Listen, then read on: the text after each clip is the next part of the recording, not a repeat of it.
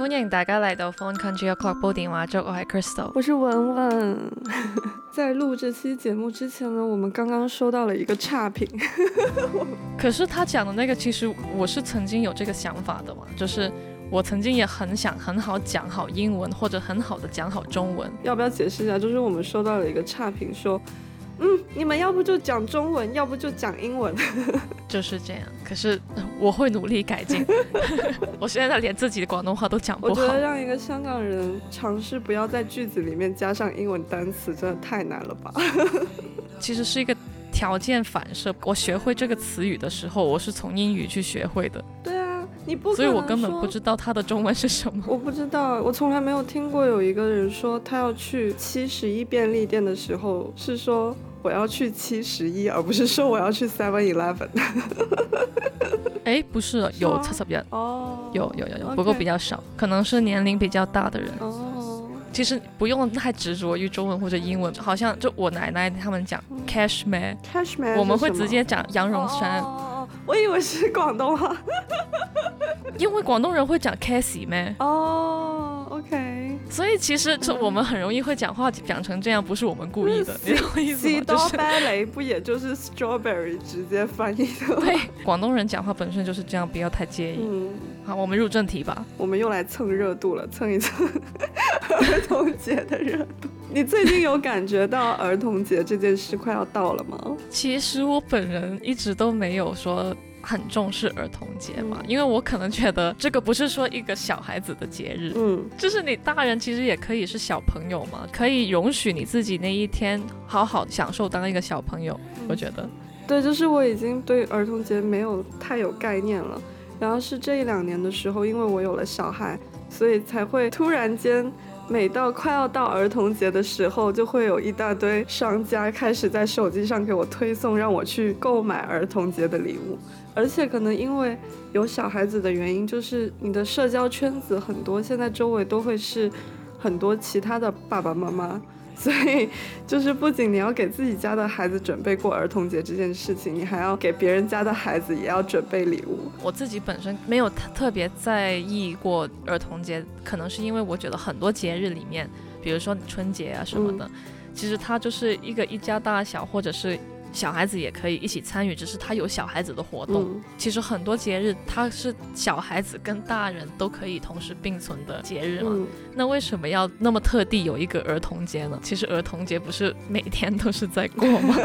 就我会觉得有点无聊了，所以我从来没有很把它当做一回事。就是说你自己。不过可能因为我不是个妈妈，所以我不知道。嗯，我觉得我跟你说的是是两个事情，因为我所说的那个感受到的节日气氛，只是就是已经被 commercialize 之后的那个节日，我感觉到的节日气氛都是啊，让快去给小朋友买礼物啊，气球的商家 让我去买气球，让我去买小动物、买公仔什么这些东西的。但是其实那个节日的本质就是你去庆祝一个节日，其实应该是一个你跟你身边的人去一起做一个有仪式感的东西的事情，而这个东西是不一定需要去消费和花钱的嘛。就好像你说，哎，儿童节里面应该是一个跟小可能跟小孩子做一个有仪式感的活动嗯或者什么的，不用花钱什么。其实最不用花钱就是在家里陪他看一部很好的动画片。嗯，或者就是做做手工啊，像你做的那个 Wesley Clock 啊 什么的那种，很多我们从小长大的一些动画片呢、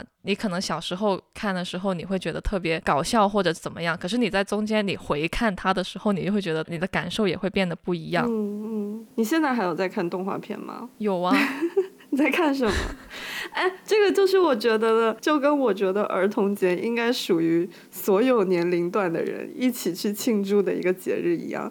就是动画片，我也觉得它就是很多时候你以为只是适合存在于儿童世界的东西，比如说动画片，其实我觉得有些大人会更喜欢。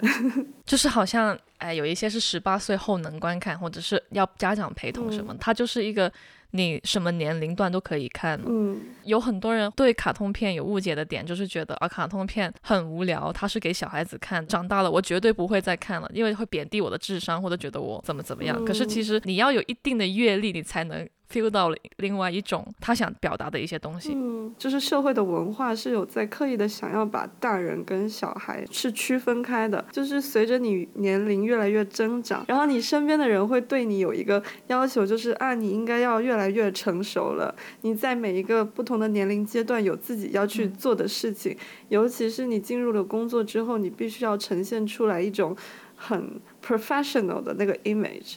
就是很专业的那个形象，其实就是跟这些像动画片啊这种儿童世界里很丰富的颜色很鲜艳的东西，他们好像变成了一个对立的东西，就会导致很多人，比如说像看动画片这种东西是属于小孩子的。如果你有时候看到一个大人在看动画片，然后甚至看到在那里又哭又笑，他可能会丢给你一句。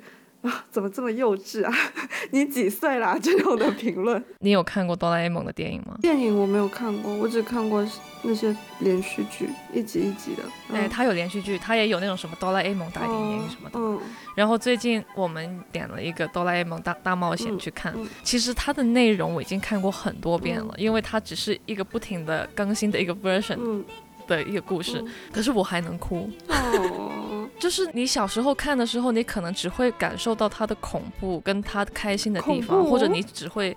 就是恐恐龙追你或者怎么样，就是你会很直观的感受到那些可怕的点啊，或者你只会喜欢哆啦 A 梦，因为他永远在大雄最需要被救的时候拿出一个法宝来来救他嘛。可是你长大了的时候，你会开始喜欢大雄这个角色，你会看得哭了，你笑还是会笑，你小孩子不会感受到的点，你长大的时候你就会 feel 到，因为你你的人生里面已经有过那种感受。嗯哎，我前几年有听到对于哆啦 A 梦结局的说法，说一切都只是大雄的一场梦而已。你有听说过？我不想相信那个，那个我还是不想相信。那个是作者说的东西吗？还是我觉得有些东西还是不知道比较好。好像是作者说的，然后很多人崩溃了。哦，因为我觉得哆啦 A 梦这个 dream 啊，没有人想打碎它。嗯，我我真的觉得它是一个很好的动画片。嗯，比如说我们现在讲到了这种动画片呢，你小时候有没有特别喜欢过 Disney 的那些什么公主啊？我其实是反而是大了之后出了那种真人版的 Angelina Jolie 的那个沉睡魔咒那种很反童话的那种电影。我会去看以前 Disney 的他那些 Princess Movie，他都是以那种比较所谓正气吧，里面的那个正面的角色比较多。嗯。可是你后面你喜欢的那些都是好像说你长大了，你会开始欣赏别的角色，他会以另外一个角度去。描述这个故事，然后突然你就会觉得哇，这个故事原来是这样子的，没有那么 boring，就增添了很多色彩嘛。对我最近发生了一个事情啊，就是我不是一直都在努力的做我的网红博主事业嘛，然后我的 我从小学到中学到我出国以前，就是一直有在去一个美术兴趣班。就是每个周末都要去上的那种画画的课，美术课。然后我当时的那个老师就是感谢互联网，他在网上刷到了我的视频，然后他在视频下面给我留言，于是我就跟他取得了联系。然后我一加上他了，他居然还存着就是我小时候画过的画，还有我的那些照片什么的，一瞬间就勾起了很多我小时候的回忆。就是我那个老师，他真的。非常好，就是我爸我妈也是给我报很多很多的补习班和兴趣班的那一种，然后只有那个老师提供给我的内容，我是真正感兴趣的。然后我到现在都能很清楚的记得，就是我小时候是每个星期五晚上七点去到他那里上课，然后七点到七点半结束之后，大概是八点半到九点这段时间，他是会给我播动画片的，而且当时都是播。宫崎骏什么的那种，我就是在他家里面第一次看了《千与千寻》，那个时候我可能八九十岁，当时给我带来的那个冲击是非常非常大的，我心里面门槛好高哦。对，而且你知道很神奇，就是当时是。我记得我看到千寻，就是发现自己的爸爸妈妈变成猪了，然后白龙就安慰他说：“你要努力的生活下去，没有关系，我会在这里陪着你什么。”然后我爸我妈呢，他们就已经到了老师家楼下要接我回家，但是我坐在那个电视机前看着这个画面，我不肯走，然后他们就硬要把我拖走，然后那个瞬间就会觉得《千与千寻》里面的情节。就是我，就是那个小孩子跟大人之间无法互相理解的那个东西，也真实的发生在我的身上。《千与千寻》其实在那个时候真的给了我很大的陪伴和让我自己觉得我自己是。会被理解了的感觉。我最近我也听到了一个 podcast，它叫周牧之读灵魂脚本，它很短，它每一集大概半个小时吧。它这个 podcast 里面，它主要是讲了很多不同剧本里面主要角色的心理活动嘛，就是也可以对应到我们现代社会里面，我们为什么会有这种心理。第一个吸引到我的剧本就是 Harry Potter，然后他也讲了伏地魔的的那些内心活动啊什么的，然后我突然觉得伏地魔很惨，我还听到哭了。OK，就是就他讲了。很多，然后后面他也有讲到《千与千寻》，嗯，我也觉得特别感动，然后就完全又刷新了我对宫崎骏他里面用心良苦下的每一个 symbol 的东西，嗯嗯嗯，我不在这里细说，大家可以去听那个，然后去感受一下。嗯，宫崎骏之所以那么打动人的地方，就是他是有非常非常多的细节的。我记得大学一年级的时候，我们不是有一起上过一节课，是讲色彩构成的课嘛？然后当时我记得有一个作业，你有没有做过那个作业？就是你要照着宫崎骏用三原色调调色对，然后去就是，而且你是要截取一张就是宫崎骏的。作品里面的截图，然后就直接仿照那个去画。其实我记得我当时收到这个作业的时候，我很高兴，因为啊，我觉得这个是我喜欢的东西。然后我真正开始画的时候，我才开始崩溃。就我以为我是要去，就就很容易嘛，就是我太熟悉那些画面了。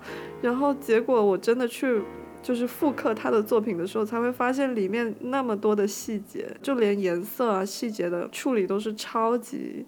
细致超级丰富的，然后我连照抄都抄不了。你讲的那些可能是他画风上的那些细节，《千与千寻》这个就是他最典型的，就是你小时候看，跟你长大后看是会完全两个体会的感觉，而且因为它真的很丰富，可能有一些细节你想不通，然后你去。在网上你找各种别人解说的时候，你就发现 Oh my God，这为什么会这样？然后你再翻看一次，然后你不停的去翻看，不停的去翻看，真的是很神。尤其是在这个周木子这个 podcast 里面，他有谈到《千与千寻》里面，他其实在讲一个女孩子的个人成长嘛。然后它里面也有对应到很多母亲的角色，小林，然后汤汤婆婆，嗯，秦婆婆，他会讲到他第一个最有母亲角色的人就是小林。对于千寻吗？其实他不是说对应到谁，就是他是在从这个里面，他讲宫崎骏怎么把这个运用在里面，也呈现在我们现代社会里面。就是他说小林这个角色，他每次出现总会带着食物。就好像你一个妈妈，你最直观的一个关怀就是给你温饱嘛，所以小林的出现总会有食物的出现，这个已经是一个很很细节上的东西，这是一个概念上的细节。汤婆婆就是那种典型的那种 evil queen 角色，就是她很像很爱她的宝宝，她给她很多玩具啊，怎么怎么样，可是当那个宝宝不听她说的时候，她又会疯掉或者怎么样，就是很像那种 PUA 人的。的妈妈，然后钱婆婆她就是那种不是名正言顺的一个母亲的角色，可是你在这个现代生活里面，你会有时候感受到有一些对你来说是有真正母爱的人，嗯，对对对，而不是一个出于一个 bloodline 对你的母爱。嗯然后他讲到这些分析的这些的时候，我就听到好感动。就是为什么一个这样子的人的脑子可以想到这么多这些细节？我很多时候想起来，为什么我会那么喜欢宫崎骏的东西？我觉得他跟小的时候，就是儿童时期那种快乐的感受是。有相似的地方，我很记得的就是我小的时候看那个哈尔移动的城堡，然后那个苏菲坐在那个窗子前面，她在工作的时候，她的那个工作台上面是充满了各种各种细节的，就是柜子里面摆放什么什么东西，然后她在做什么，然后窗户外面会有。火车经过什么的，还有那些光线的变换，它的细细节是非常丰富的，会让我觉得我小的时候看到的世界也是非常非常具体的。而且你会发现，小的时候虽然也有烦恼，但是你的烦恼也是非常具体的。我觉得具体是一个很幸运的事情，因为比如说你小的时候，你会因为。吃不到甜食这件很具体的事情，你感到非常难过。但当这个问题是具体的时候，你其实是有一个解决它的。很具体的方案的，就是那你就去，你下一次吃到甜食的时候，你就会马上高兴起来，就是你的所有不高兴的东西是可以被解决的。但是我觉得到成年以后，你很多烦恼就变得没那么具体了，你可能会开始去去对，你会为一些可能概念上的东西感到非常的焦虑，就是可能啊，我为什么要活着？我为什么？生活的意义是什么？这种非常不具体的，甚至可能在你或者我为什么没有钱？可能你读完所整个经济学和哲学的书都帮不到你解决的问题，就会增加那个难过的感受。所以我就觉得，很多时候我可能在怀念小时候，是因为。小时候我体会到的那个世界是非常具体和丰富的，而且个人我也很认同他表达的那种价值观。我小时候我第一部看宫崎骏的是《龙猫》，嗯，《龙猫》我到现在其实我也定时定后也会去看，也是看过至少二十遍的的的电影。然后就我以前也是看到猫爸是会害怕，然后看到龙猫这龙猫一些脏脸的原那些我也会害怕。可是现在你看到的。不是那种，就是原来我为什么我那么喜欢龙猫，是它描绘出来的那种亲情，嗯，对，然后就会因为那个感觉而特别特别喜欢，就是这一部也是算我的的 top five 之一。我跟你说，我龙猫，我龙猫，我曾经也很喜欢，但是我现在每一天都要跟依依讲龙猫，然后我现在已经是想要吐的状态，因为我买了买了龙猫的那本书在家里，然后我真的好后悔，那个龙猫的书有这么厚。就是每天晚上到讲故事时间的时候，我很怕西西要听龙猫，你知道吗？就是会讲到我觉得口水都干掉，然后他还没有睡，然后我就会讲到就是那个小梅第一次见到龙猫的时候，她去到那个龙猫的洞里，然后她趴在大龙猫的肚子上睡着了，然后我每次就会重复讲那一段，就是就是小梅也睡着了。大龙猫也睡着了，小梅趴在大龙猫的肚子上也睡着了。如果你可以像大龙猫和小梅一样睡着了，那就太好了。对，然后我很喜欢那个龙猫里面那个爸爸的价值观也，因为里面有一个细节是，就是小梅她发现了有大龙猫的存在。我觉得对于一般的大人来说，当你的孩子跟你说他看到了一个神兽之后，肯定就大人就说啊你乱说还是怎么样，就是对觉得这是一个小孩的东西。但是那个龙猫里面的爸爸是很虔诚的，带着 很支持他，对他他相信他的女儿真的是见到了神兽，然后他们还一起对着那个大树磕头，说你一定是见到了森林的主人，然后他们三个人一起。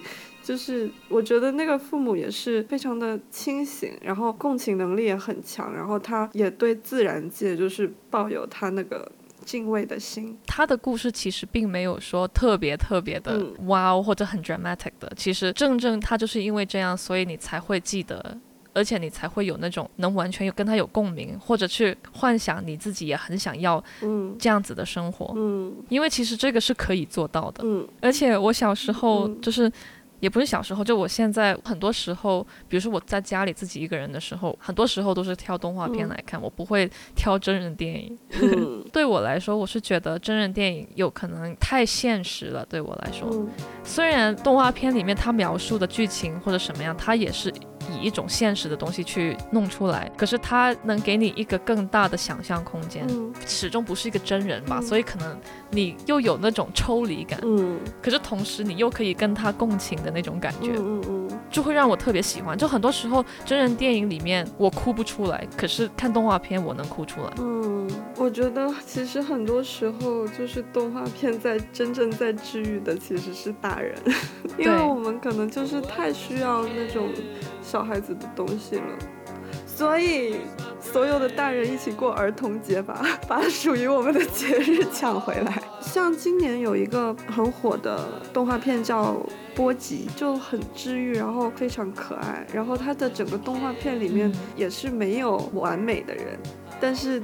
一开始你看的时候是会觉得每一个人都有一点坏，但是最后都会觉得其实就没有真正的坏人，所以我觉得这是很多为什么很多就是成年人也被他治愈了的原因。包括我最近，对，因为我给希希就是读故事和买故事书的习惯嘛，所以我就重新接触了一下这个绘本界。就是儿童的这些绘本，然后我现在也真正的是觉得，其实绘本呢，很多时候就是画给大人看的，它对于小孩子的。作用有一些孩子会喜欢看，我觉得绘本存在的重点其实是让大人也去理解给孩子读故事的这件事情，让你们一起去经历这个事情。因为我觉得没有一个小孩子真的会安安静静自己坐在那边看书，然后很享受。在他早期接触到书本的阶段，一定是需要你去陪伴、去讲解给他听，他才会知道这个东西是什么。就我刚有小孩那会儿，我有一段时间就是走入了一个对于。绘本的误区，就是我觉得它是一个工具书，它是用来教我的孩子一些观念的。比如说他要学习刷牙的时候，我就去给他买关于刷牙的书。就是我是一个纯工具理性的这样一个角度去挑选这些给他的书。但我现在真的觉得我的这个想法不是特别的对。确实，当你。在跟孩子相处中遇见了一些实际的问题，比如说他不好好吃饭或者刷牙什么的，书本是也许能帮到你，但是它只是其中的一个方式，它像一个提醒一样的存在，就是你可能你想象到你这件事情可以通过跟他读一个绘本去解决，那么你也可以去尝试想象更多的。他可以接受的方式去跟他相处和沟通，所以我每次就是在读绘本的过程中，我都觉得至少那个过程中我也被治愈了。我们在准备这个 podcast 里面的时候，我看到很多标题都是十部成人一定要看的动画片什么什么。我知道他想表达的内容是我们应该重温一些我们小时候看的动画片，就是因为现在有很多人真的像我们前面说的，他们会觉得动画片是一个幼稚的东西，所以别人要去写哦，这个是给成人看的动画。片，他才觉得哦，这个是给大人看的。可是其实你根本从头到尾都不需要去把这个区分成成人或者是小孩，因为你每一个阶段看的东西，其实都会看到不一样的东西。就算是你小时候的绘本啊，嗯，其实一个道理嘛。对我推荐你去看两本，太可爱了，你一定要拥有。一个是这个，Guess how much I love you。我看过你弄这本。对，嗯，它真的太可爱了。它就是有一句话，你看到你一定会想买，叫 I love you right up to the moon and back。其实我是喜欢它封面的那一句，对，因为那一句是最简单的、最不花巧的，就是我觉得很多人可能说不出口这一句话，尤其是亚洲人的家庭嘛，就是可能他们不会说整天说啊我爱你呀，小孩，这是我的 baby。可能现在你还会说，他再长大一点，你可能就说不出口了，然后你可能你的心里面你就会经常冒出这一句话，Guess how much I love you。哦。其实是一句嗯内心独白。对，所以其实这本书就是作为一个亚洲妈妈，我真的很喜欢读这本书，因为我可以用一些这个书里面就是夸张的表现形式，而且这个书其实从头到尾就是在讨论小兔子和大兔子之间。他们究竟有多爱对方？就是小兔子把自己的手臂伸长的时候说啊，你看我爱你这么多。然后大兔子就整个站起来，然后他的手臂更长，我爱你这么多。就是他们在比究竟谁爱谁更多。然后最后爱着爱着就我直接爱你到月亮，然后又回来。我觉得是一个很好。很可爱的事情，对，其实它也能激发起你的一些想象嘛。就是其实我们很多人，虽然你觉得这些很猴呆逼的句子或者这，可是你看完你是会很开心的。嗯，这个也是滋养你你的内心的小孩的。就是我们很多时候其实是遗忘了它的存在。然后你刚刚讲完这个动物的故事，我突然想到一个动画片，你有看 Wes Anderson 的动画片吗？Fantastic Mr. Fox 啊，有有有有。犬之岛。嗯，犬之岛我没有看。犬之岛你一定。要看，因为《Fantastic Mr. Fox》它是一个零九年的动画片，我当时还没有这个鉴赏能力去看了，我根本不知道有它的存在。就是我是看完《Isles of Dogs》之后才看回去的，因为我很怕有狗的电影。我我接触到《全知岛》这部电影的时候，是刚好我有了 Luna 的时候。哦，Luna 就是我的狗啊。然后在美国，它刚刚上映，当时它上映的时候，我还知道有一些地方是允许你把狗一起带进去看的。哦。可是我没有带露娜去，因为露娜太小，当时不能出去。可是为什么我那么喜欢它的美学？先不用说，就是 very pleasing。反正我很记得它的开场，一开场已经震撼到我了。嗯，它是一个日本背景的片，它一开始就是以那种很很雄伟的太古。的开场，它是定格动画嘛，它是全部都是人手捏的那些公仔，就是文具。我很记得它一开始就好像有一种那种 time sequence 的时候，就是有那种很典型的 Wes Anderson 的 graphic design 的那种感觉，然后就不停的弹那些字出来，然后它最下面那一句太有趣了，他写 All dog barks are rendered by English。然后你就知道这一部片子它是以一个狗的角度去讲述的故事，就是也是那种 concept 很美的电影了。其实它的故事也不是说很特别，也是一个小孩子去找狗啊，然后他最终表达的也是狗跟人类是好朋友。可是它不像一般人你害怕的那种感觉，它会有那种感动的，是因为他最后跟那个流浪狗做了好朋友，他慢慢感化了那只流浪狗，是那里开始你就会有那种想哭的感觉，可是是点到即止的，嗯，不是那种。大喜大悲，够够对，不是看到那种很煽情，等着，对，不是那种，所以。这一部真的很特别，就是因为在美国看的时候，美国的电影它是没有 subtitles 的，在影院看的时候，所以我看的第一版它也是没有 subtitles，就是它你一开始看狗就讲英文，然后它不是日本背景嘛，然后那个它的那个主人他在讲日语日语的时候没有 subtitles 嘛，你是不知道他在讲什么的，等于是好像那只狗平常在听你讲话的感觉，然后我就觉得太 smart 了，你懂我意思吗？就那个呈现方式，就是。